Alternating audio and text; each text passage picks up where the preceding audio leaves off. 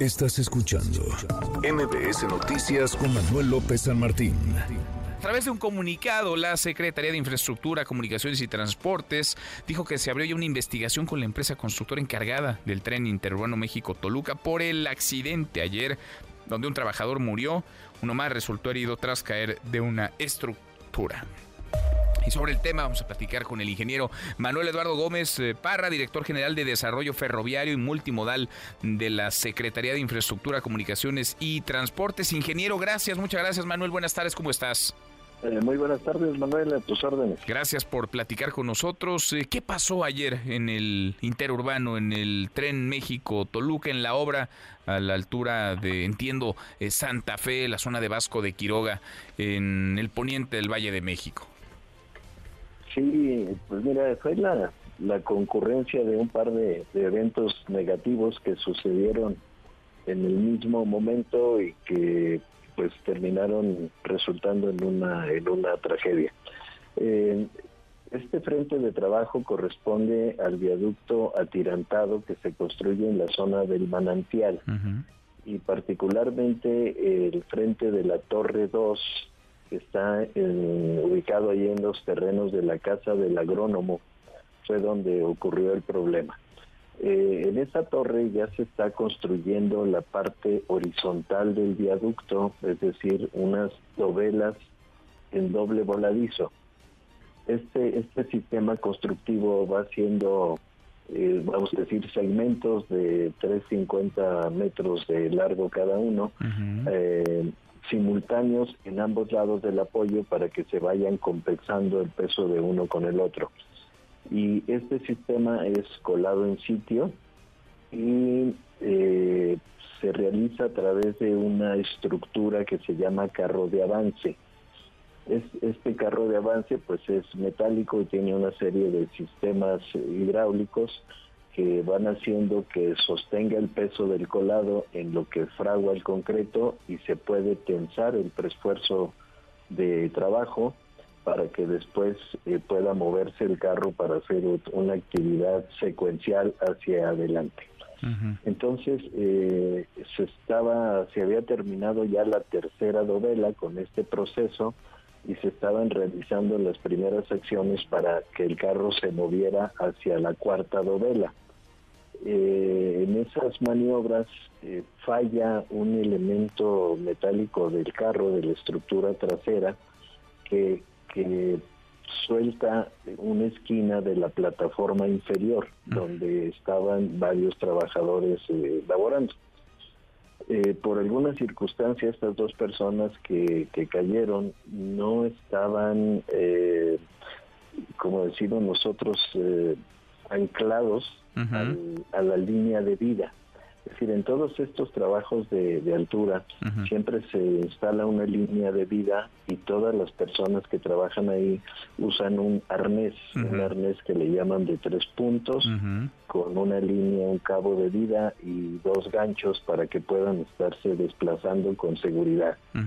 Por alguna razón, estas dos personas no estaban ancladas al cable de, de vida ¿Quién era el encargado de revisar que los tuvieran? ¿Quién tiene que supervisar? ¿Es una empresa privada? ¿Es eh, la propia secretaría? ¿Quién, quién es responsable de esa supervisión? Bueno, de entrada es el propio constructor, el propio consorcio.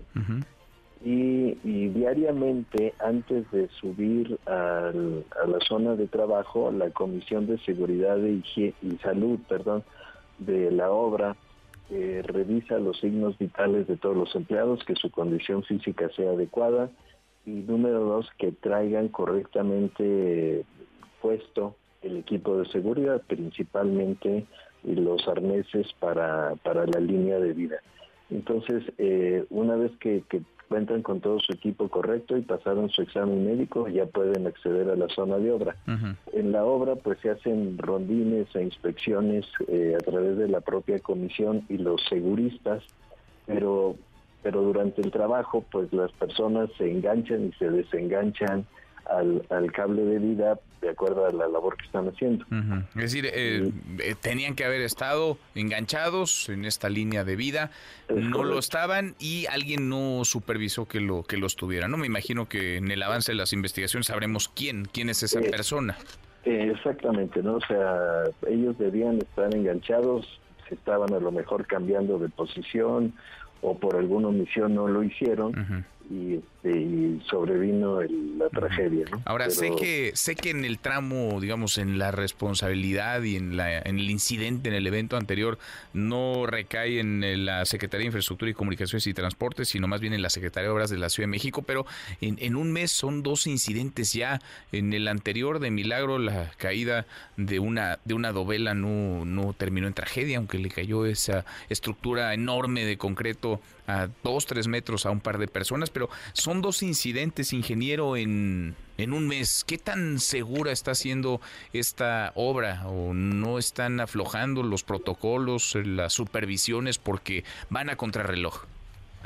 Sí, digo, sí estamos eh, trabajando muy intensamente en todos los frentes de trabajo.